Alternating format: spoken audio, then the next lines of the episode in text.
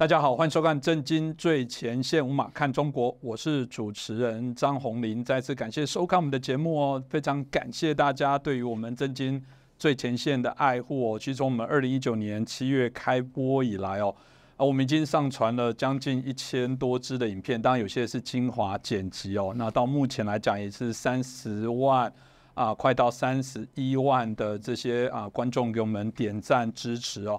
那当然，在总观场的这个人次哦，也到了八千多万，即将迈入到九千万哦。其实这真的要非常感谢大家对我们的热爱跟支持哦。所以，我们每到一段时间，当然都会针对啊我们观众朋友的一些提问留言哦啊，尽量去啊寻找一些可以来啊适合回复的部分，跟大家来做一下分享跟报告。那当然很抱歉，没有办法。啊，一一所有的这些问题都回复，但也很感谢大家，而且我觉得很开心的部分，我也一直称大家是我们的震惊的线上评论员哦。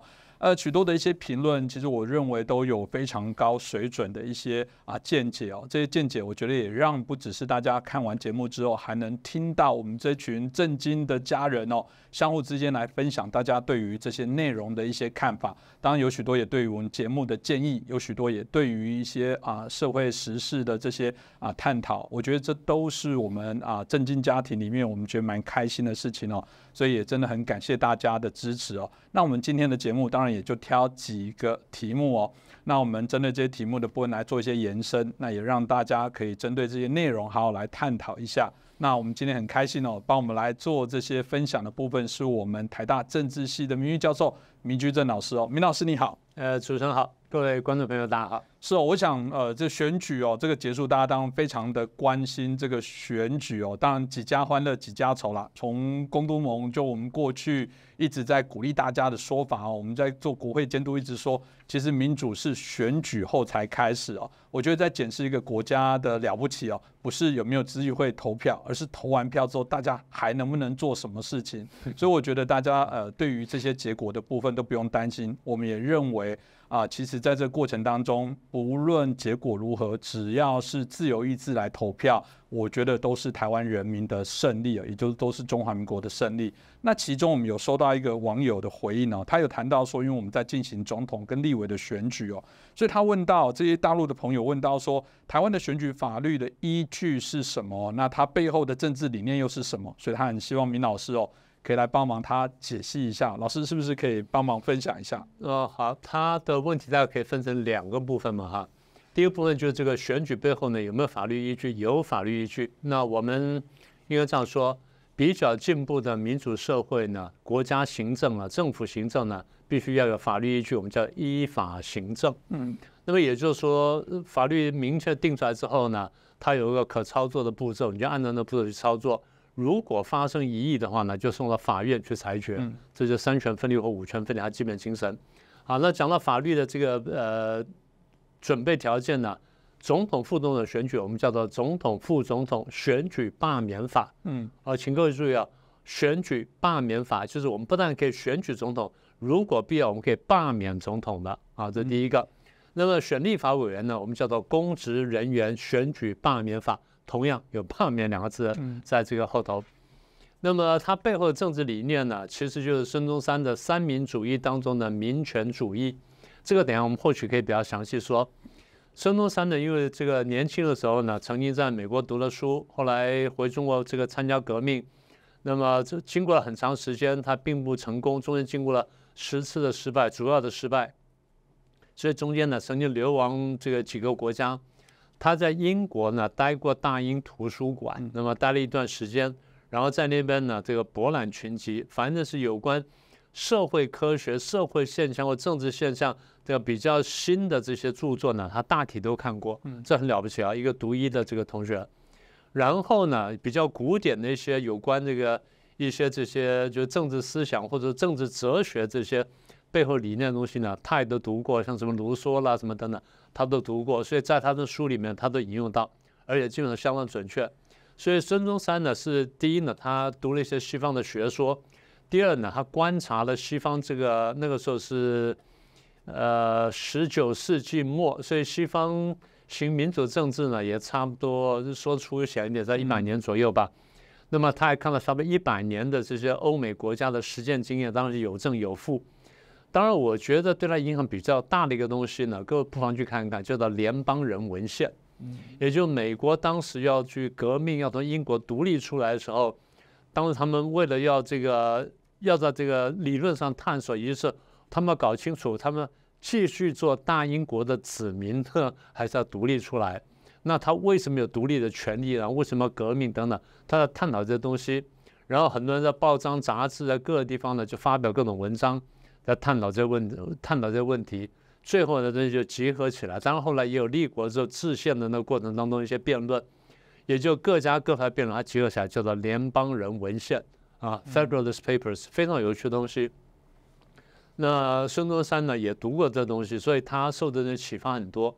那简单说，他背后的这个理念呢，大概一个就是西方的这个政治哲学思潮，第二就是实践经验。这样他个人的一些见解，所以大概是这三方面的集合。是啊，因为如果我们这个观众朋友假如从大陆来了，虽然哦，这个中华人民共和国也信奉孙中山，也称他为国父哦，不过当然他还是毛主席哦，这个毛泽东作为他们还是主要的精神领袖哦。所以呃，我们所知道啊，他们虽然哦，这个中共还是会称这个孙中山为国父哦，但大家到底有没有多少机会，比起读毛语录，比习语录哦，可能去阅读的机会更少。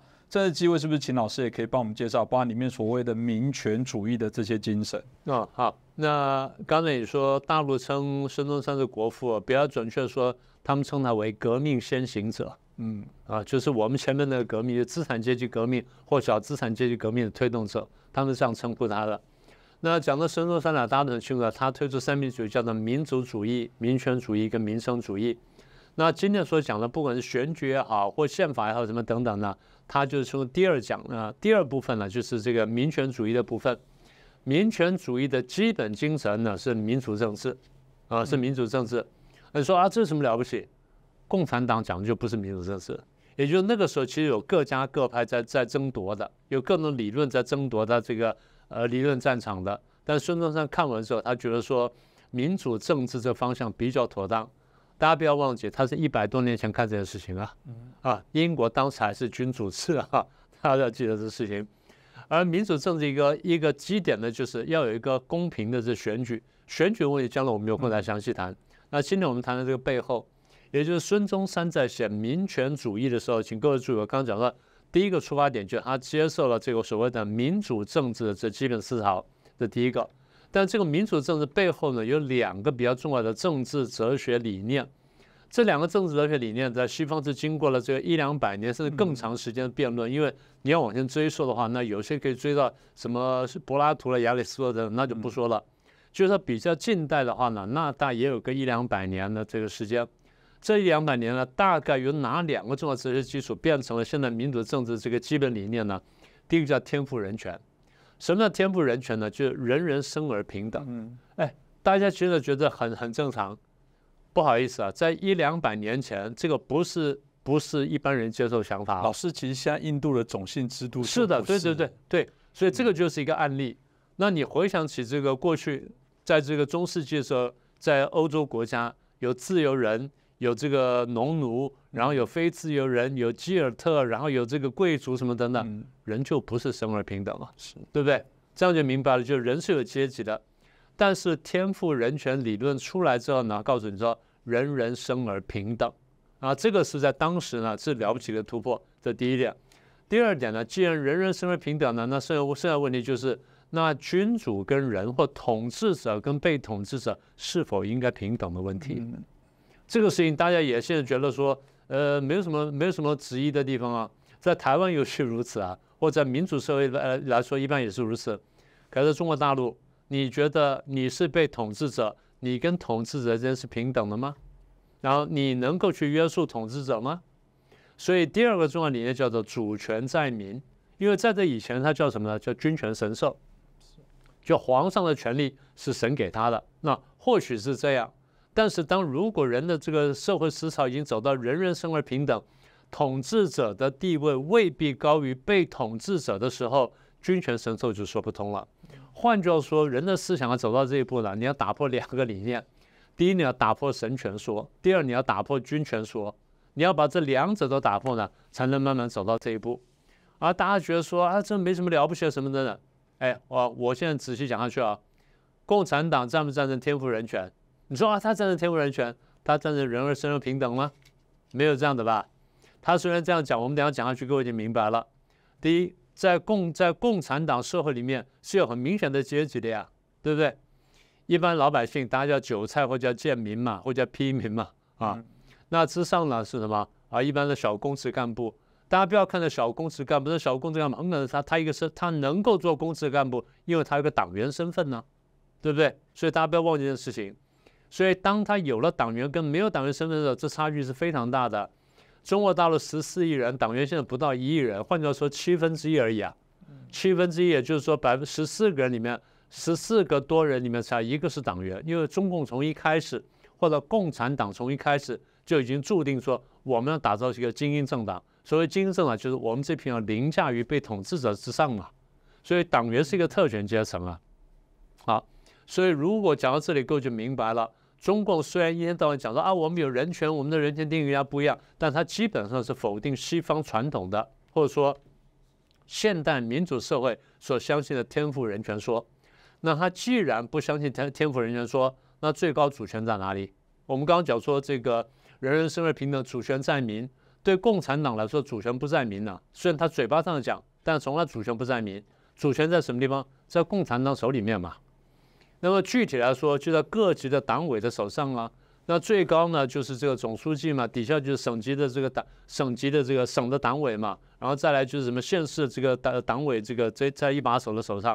所以换句话说，他在各级党委的手上，而各级党委的权力在什么地方呢？在各个党委的里面一把手书记的手上，所以就造成了大大小小的个人独裁，各位都看得见的。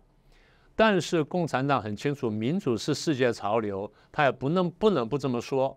所以他一旦到挂嘴巴上讲说人民民主，人民民主，实际上他干的事情是偷梁换柱呢，篡改定义跟篡改观念。这个现象呢，不是说我们从外面才看得见。其实早在一九四零年代后期、一九五零年代初期，南斯拉夫共产党的二把手就看见这件事情了。这二把手叫什么名字呢？叫吉拉斯，呃，大陆可能翻译作米勒拉斯啊，吉拉斯。吉拉斯呢，他是南斯拉夫共产党的二把手，也曾经是南斯拉夫的副总统。他在革命当中呢，在革命过程当中、夺权过程当中，他已经看见这件事情。等到掌权之后呢，他回头去反省，就是说，我们变成什么呢？我们共产党人变成了一个新的阶级。所以他反复想完之后，把这个道理想通之后，他写一本书，叫做《新阶级》。什么叫新阶级？我们共产党用这个偷梁换柱方式篡夺政权之后呢，我们把共产党这批统治者打造成了一个具有特权的新阶级。那大家这样讲还不太服气，对不对？因为按说都党讲的都不是这样，我们从报上读的不是这样的。你仔细想想看，今天大陆上最大的真正资本家是谁？是马云吗？还是共产党？第二，最大的地主是谁？是恒大吗？是碧桂园吗？还是共产党？第三，最大的恶霸是谁？第四，最大的土匪是谁？第五，最大的贪官污吏从哪里来？然后最后，最大的暴君从哪里来？所以，共产党是不是把所有过去的资本家、地主、恶霸、土匪都打完之后，他自己摇身一变，在上者变成暴君，在下者变成贪官污吏，是不是这样子？那么也就是说，我们这样一路看下来，共产党讲了说，哦，人民民主，然后把过去的剥削者、压迫者全部推翻了，然后推翻了三座大山。结果他把三座大山推翻之后，他变成了唯一的一座最大的大山，而这大山比过三座大山都要来的大。这个大概就是我们刚刚所谈的，中共在过程当中，我觉得就像老师刚刚提到，他们现在新的阶层形成，对于我们讲的人民重新压迫，人民看起来最终好像没有拿到应有的一些权利哦。这跟孙中山所设计的这个民权主义的核心哦，就天赋人权、主权在民哦，显然当然是违背的哦。但大家也会说，那谈到这个中华民国就有。目前，当在台湾的整个设计的一个机制，也就是说，我们在谈到三民主义里面民权这个部分，在符合所谓的主权在民啊，我们谈到的这个所谓的天赋人权的部分，老师是不是可以进一步帮我们讲，它落实在哪一些的面向呢？对，那你刚用了一个词哈，你说阶层哈，它成立了新的阶层，不是啊，它成立新的阶级。嗯，在共产党的术语里面，阶层跟阶级是不一样的。阶级是有压迫性的，阶层只是一些分割而已，所以他们用的非常小心。他们讲的就是我们现在是一个阶层，不是阶级。但如果说你仔细看社会运作，也也许就是从西方到东方，尤其到中国共产党的运作来说，共产党形成绝对不是一个阶层而已，它绝对是一个阶级。所以这点我必须要辩证清楚。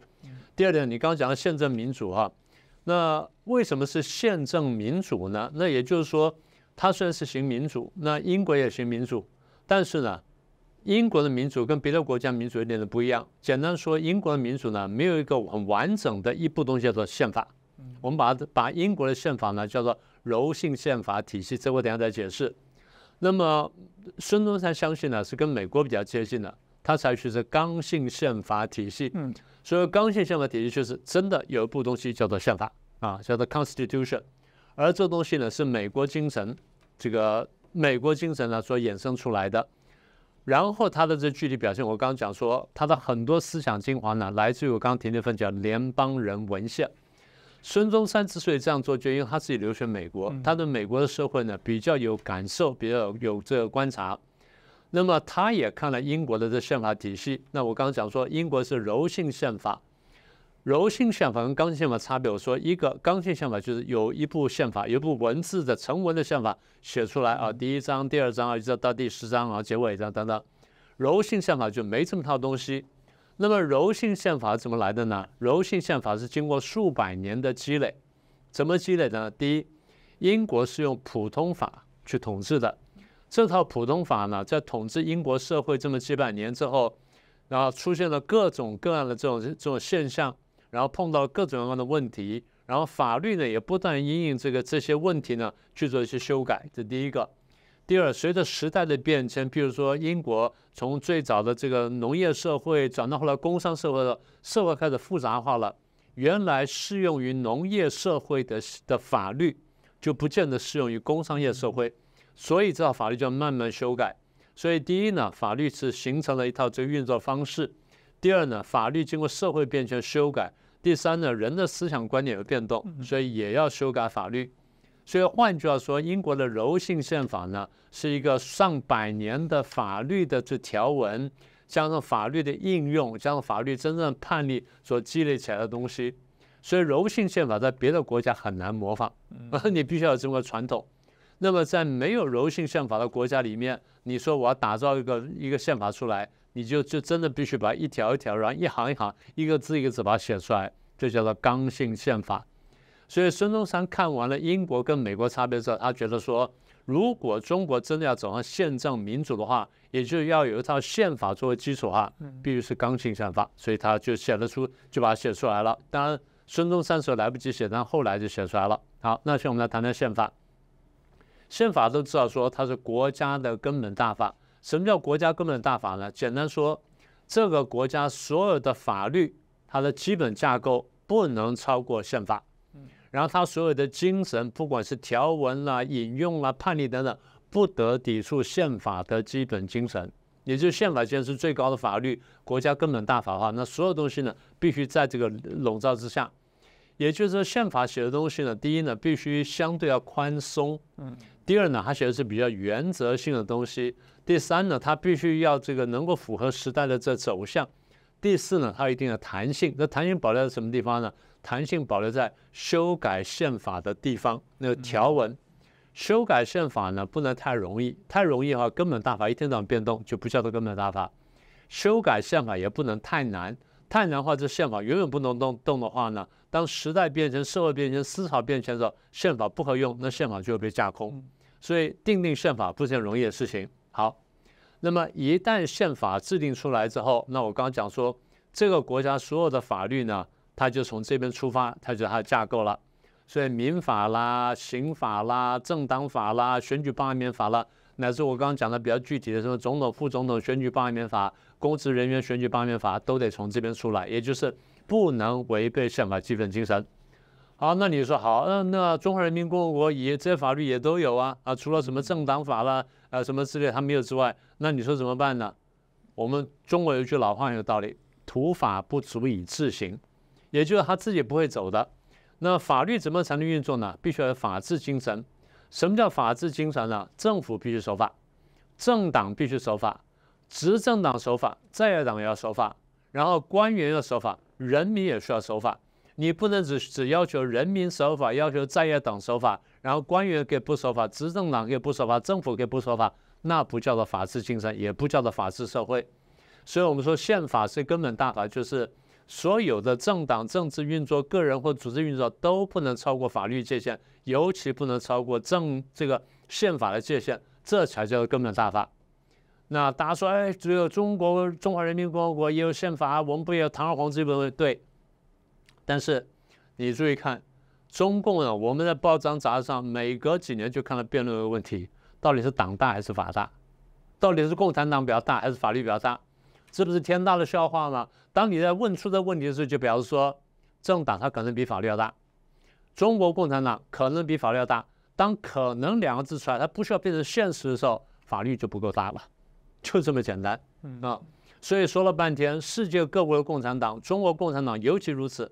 从一开头就是超越法律、玩弄法律、践踏法律，所以从这意义来说呢，中国共产党虽然有法律、有那套东西，它的政治运作方式是我们现在看到一个非常封建落后的方式，它封建落后程度远远不及中国过去法家传传统的那个精神。法家传统大家常常笑商鞅说啊，这个做法自毙，做法自毙恰巧证明法律是至高无上的。连做法者都逃不掉他自己制定法律的制裁，这才叫做法律的这个高阶精神。所以回到刚刚我们讲的这个话意，就是说，土法不足以自行。如果没有法治精神的话，那么就没有民主政治，刚刚一切东西都没有。如果共产党到现在还在辩论党大还是法大的话，那他不用谈什么民主政治，那全部都是骗人东西。这的确哦，这个修宪在台湾过去老说也谈了很多的问题哦。台湾最后也当包含大家谈到了这个宪法的这些修订之后，产生了一定的门槛，所以有人说台湾修宪有点难于。但台湾也有几件事情，当然透过视线的部分而产生了在整个啊生活上的一些改变。我想这部分也是台湾在这一块呃慢慢的迈入到宪政。体制落实的过程当中，我觉得还是要给台湾许多的一些肯定哦。那老师刚刚既然提到说，这个中共这个在许多时候基本上是比他的宪法还大，他的宪法根本就是在服务中共，而不是中共在落实宪法。在这状况之下，我想他应该很难谈所谓的大家对民主期待。但不谈中共哦，其实大家就会比较想知道，因为尤其在选举过后，大家一直认为。台湾基本上啊，台湾人或者有人说华人还是有能力来呃所谓的享受，甚至可以对于民主的这些体制里面有一个非常好的一些运作精神，甚至有人说台湾的民主运作可能都比一些欧美的国家运作都来得更为理想哦。那所以这有点骄傲。那从这部分来讲，大家就会好奇说，那在我们目前的这些宪法里面，如何对于人民权利的保障，如何对于政府或政党的这些约束哦，提供一些制衡或者有一些机制哦，是不是？请老师可以进一步帮我们说明一下。对，这就是在这个呃西方的民主社会里面，或者说现在比较进步，台湾在内比较进步的民主社会里面，在法律当中或者也在宪法当中呢，都特别有叫权能分立。什么叫权能分立？简单说就是人民有权，政府有能。这是孙中山这个在观察了西方的精神之后呢，他得到这个结论：人民有权利去约束政府，去管控政府。但政府呢，你要给他去能呢，或者政府的权利呢，去行政。所以政府呢，就这就分成了五个，在台湾分成行政、立法、司法，加上考试、监察。西方就是行政、立法、司法三权分立。那不管三权或五权，它背后精神什么呢？权力是分割而制衡的。那为什么分割政府的权利呢？那简单说，大家现在应该已经看见，在大陆上也许看得清楚。一旦一个人、一个组织、一个政党，或者一个国家，或者一个一群的人，当他集中了很大权力的时候，一段时间不受约束呢，他就很很容易腐败，他就有滥权。这东西大家都已经明白了。共产党尤其如此嘛。刚才我们不讲了吗？他集资本家、地主、土匪、恶霸、贪官污吏跟暴君于一身呢，那他所有权力都在手上，所以他就会他就腐败嘛。那你说面对腐败怎么办？你刚不是问说约束嘛？他有内部的制衡跟外部制衡。所以内部制衡就刚刚我讲说分权，你把权力不管把政府权力不管分割成三个还是分割成五个，它至少是分割的，这第一点，它没有集中。第二呢，他们可以互相牵制，就行政权一定程度受到立法权的牵制，然后行政权、立法权一定程度受到司法权的牵制。那这样的权力分割而制衡的时候呢，就使得权力不会集合，就比较不容易腐败，不容易贪污，不容易滥权。所以这第一呢是分权，而在台湾的分权呢表现在内部呢，第一就是御史，就是监察院或监察委员。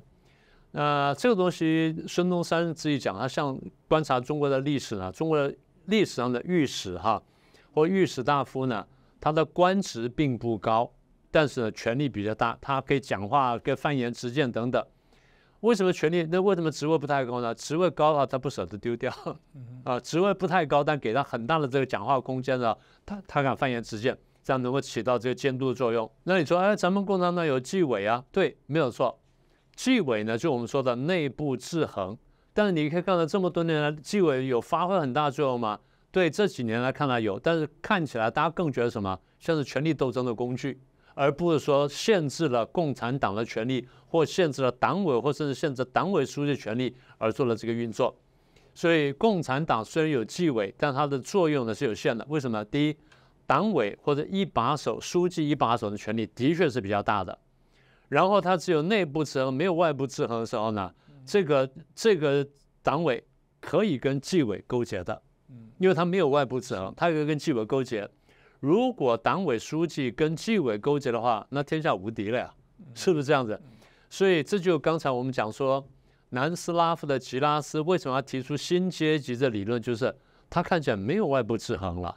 现在我们把一切所谓的压迫阶级打倒之后。我们很快变成新的压迫阶级，而过去压迫阶级还有一些别的力量制衡。现在我们这出来之后，我们是超级巨大，没有人能压迫我们，所以我们变成新阶级了。所以这是所谓的内部制衡的意思。是啊，这个蛮重要的部分。那老师有关外部的部分呢？因为我公都盟、公民监督国联盟在做的部分，我们一直在谈自律他律哦。那当然，我们要求国会的议员要自律，但我们也扮演他律的角色。我比较好奇是说，在有关他律的部分，外部的制衡呢？外部制衡就包含好几个。第一，我们刚刚讲有反对党，那你容许反对党的存在，或容许反对党真正的存在呢？第一，你要制度设计；第二，这制度设计呢，要进到这个宪法里面去。宪法讲什么呢？宪法容许老百姓有组织团体的这自由嘛，对不对？有自由结社的自由，这结社有社会性的结社、文化性结社、宗教性结社，也可以有政治性的角色。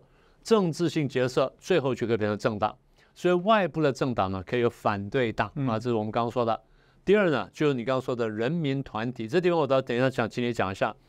人民团体呢，可以有社会团体，然后可以有像这种公都盟的团体，它有制度设计，制度设计，而且有宪法的保障，有法律保障，给他这个组织社团的自由之外，还有言论自由的空间。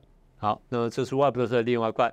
再一块什么呢？人民有选举、罢免、创制、复决。选举罢免是针对人的，创制复决针对法律的。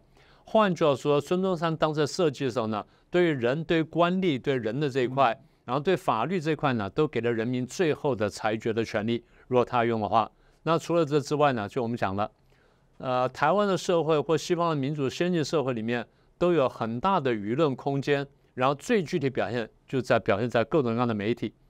过去的媒体呢是纸面媒体，然后后来是电子媒体，那现在呢就什么都有了。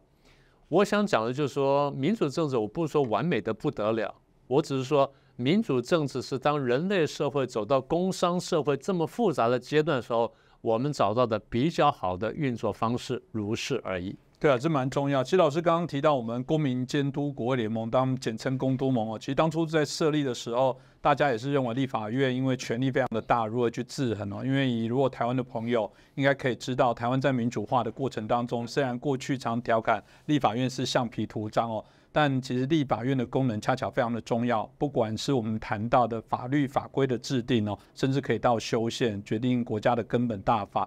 另外一个部分是，它也有啊议决预算哦，针对有关中央政府跟国营事业分业基金等等的议决。那还有一个重要是，其实老师刚刚提到的，有很多所谓的独立机关或者是重要的机关，像啊监察院、考试院啊、司法院的部分大法官等等，都会由总统来提名，甚至有些包含这个中选会啦或 NCC 的这些部门，也是由行政部门提名，要经立法院来同意，更不讲其他的制衡。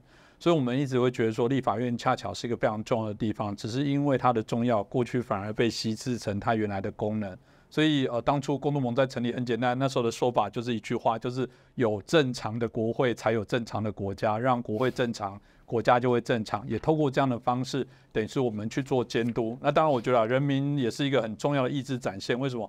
我们最快的方法就是评鉴它，去设定评鉴的指标。所以，公都盟到现在，我们已经针对台湾做了三十一会期的立委评鉴，而这些评鉴的过程当中，最细的，呃，我们的大大小小的指标延伸起来，总共有将近到五十多个。所以，我觉得啦，厚着脸皮说。公都盟在做的事情有一点是把立委的政治足迹来呈现，让他不会玩四年。那这部分他就会有一些压力。透过这些方法，大家可以看到，就是人民的团体展现许多力量。我必须说，呃，过去曾经有一些经验啊，会有一些官方或者一些学者是来，尤其这段期间的这种选举观察，他们会到公都盟来参访。那为什么要来参访？除了好奇公都盟的一些运作机制，其实它有一个很重要的目的哦。因为有一句话我很喜欢，就是哪里的人民害怕政府，哪里就有暴政。我觉得他怎么跟这个国外的学者哦讲老半天，到底台湾民主化的程度太难讲了。他最快的方法就是带他来公都盟，然后发现哇，这个墙壁上有很多立委的名字名册，然后发现你还可以监督他，然后发现这组织不用装监视器，不用担心这个出来要穿防弹背心，然后发生什么不好的事情。他由此间接的来告诉这些外国的朋友说，台湾的民主已经走到这个层级，人民不只能选出他的这个支持者的政治人物，他也能事后啊有一些权利来做监督了。我我觉得这是台湾民主的骄傲，所以我想这次的选举，我必须说，在选前一天没有什么意外，到选后到目前为止啊，我想至少都很平和。大家很担心会发生什么事，其实我们只担心中共。不理性而已。其实，在台湾内部，我们对于台湾民众的素养，对于政党目前的一些状况，其实都是朝向较好的良善的部分啊。所以，很鼓励大家，如果你真的有兴趣哦，对于公民监督国会有没有有兴趣，可以上网看看。我们有帮立委打分数，我们有针对他的出缺席，他提了哪些法案，他有没有质询，他对于一些议题的相关的态度是什么，甚至我们进一步的去问他，你的助理聘用的状况有没有三等亲，你的这个聘用总人数是多少等等。我觉得这个就是台湾民主一个非常活泼，那民间的力量非常好的一个方法。我帮你从另外角度啊讲一下中共同盟哈，大家这样想。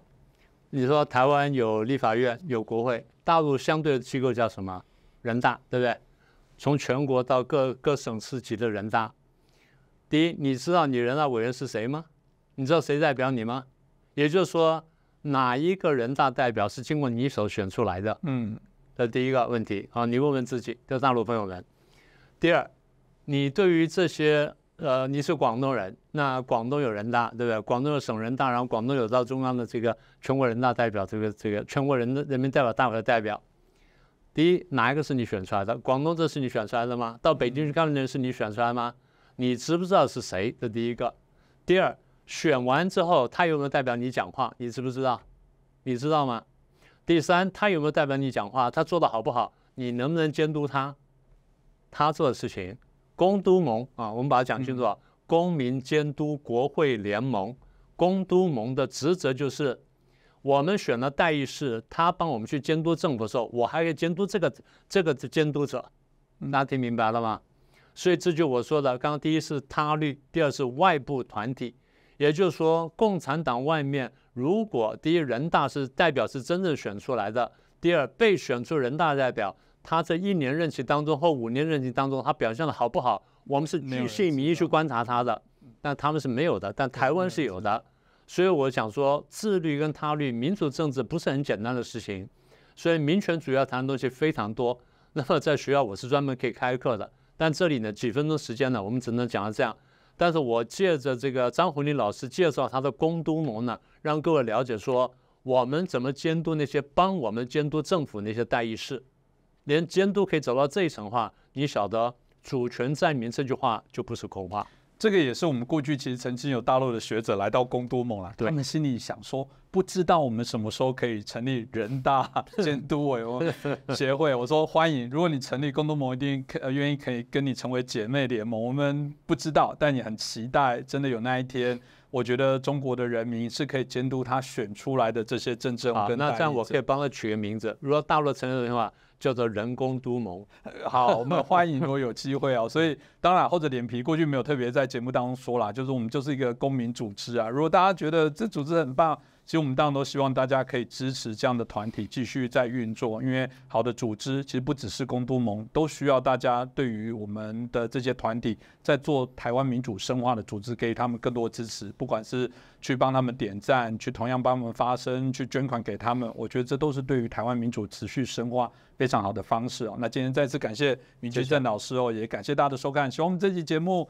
欢迎帮我们转传、按赞、订阅、分享。我们三十点九万一直在跑，我们希望赶快尽早的在网上有更多的一些支持者。我想，虽然这呃看起来我们一直是呃在节目当中说过，我们也不希望，尤其是中国的朋友、大陆的朋友，为了点赞过来而造成你的一些困扰。没关系，我们知道你在支持，我们也知道有可能有各种方法来收看。但如果你是在自由世界，没有任何的一些啊顾忌的话，当然那个点赞对我们来讲是让我们更为开心跟肯定哦。那也感谢大家许多的一些支持留言。那我们未来还会会诊相关的一些资讯，在节目当中再请明老师来跟大家来解释啊，来做说明，请明老师来帮大家来做解析哦。再次谢谢老师，也感谢大家的收看。对啊，老师就就是对对 对，老师我我觉得对人都猛，老师我就要觉得谈完这一集有有两个题目，是不是刚好可以来谈？一个是我觉得在我们谈到民主，就是谈就是三民主义的部分，其实民主这件事，我一直觉得好像大家对于这件事是不是有一点被误用？因为很典型的，我们过去一直在说中共就是借由民族主义这些大旗，我是讲虚假的民族主义，所以我我觉得这件事。显然有一点要让大家了解，那孙中山的民族的延伸的概念，或者许多在更为先进的民主国家的民族跟中共的民族，我觉得这可能可以谈。另外一个部分，当然在谈到宪政，我我我觉得有点担心，是大家还蛮喜欢用俄罗斯来做一个举例，就是说，其实俄罗斯现在所有的威权独裁都是透过宪政的运作去达到的。嗯，包含我们看到他对于言论自由的钳制，他还你看他做的很优雅，哎，他也不是普丁一个人喊说你们闭嘴不能说话，他还是通过民主机制的运作去修订法律，也就老师说的，这这个民主程序里面得到内容，这怎么去破解这些问题呢？嗯，好，这个我觉得是有机会，也许可以请老师也帮我们大家解惑一下。好的，OK。谢谢。这个我觉得他们一直在转传这个事情，针对那个他的虚假的民族主义，导致这个我觉得应该会有很高点因为，因为这个的确是一个大家认为他们把它作为一个对外一直不断在内部洗脑那个所谓的民族、民族自觉、民族觉醒、民族什么的。